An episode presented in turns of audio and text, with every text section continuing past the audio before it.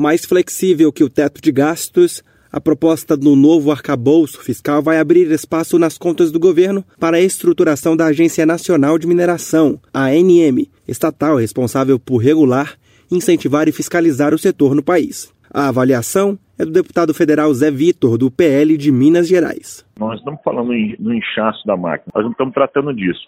Mas o que um dos impedimentos do passado era exatamente o teto de gastos e o aumento das despesas obrigatórias. Dentro desse novo cenário que está se desenhando sem o teto de gastos, nada mais justo que recompor o quadro de profissionais da ANM. Né? No fim do ano passado, o Congresso Nacional aprovou o orçamento para 2023 que destinava cerca de 74 milhões de reais para a ANM. Os recursos seriam para que a agência reforçasse o seu quadro de funcionários, hoje quase 70% abaixo do que é previsto em lei, e equiparasse o salário dos servidores da ativa à remuneração de outras agências reguladoras. Mas o repasse não ocorreu por causa de vetos do ex-presidente Jair Bolsonaro. Segundo Acácio Miranda, doutor em Direito Constitucional pelo IDPDF, a falta de recursos para a ANM causa impactos que vão além do setor mineral brasileiro, a exemplo das tragédias envolvendo o rompimento das barragens em Mariana e Brumadinho. Todas as agências reguladoras, quando foram criadas,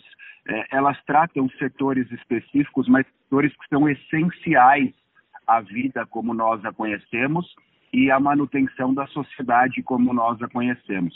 Quando a gente olha, por exemplo, para as mineradoras, aliás, muitos dizem que não tem uma interferência direta, mas isso é equivocado. Então, esse sucateamento tem exatamente essas consequências.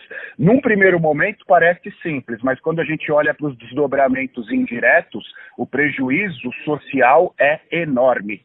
A bancada do PT na Câmara dos Deputados, partido do presidente Lula, e parlamentares ligados à mineração estão conversando com o executivo para garantir a derrubada dos vetos e a liberação dos recursos para a ANM. Mesmo deputados de partidos da oposição se mostram favoráveis a melhorias na estrutura da agência, que sofre com bloqueios orçamentários desde que foi criada, o que prejudica a fiscalização de barragens e garimpos. Reportagem Felipe Moura.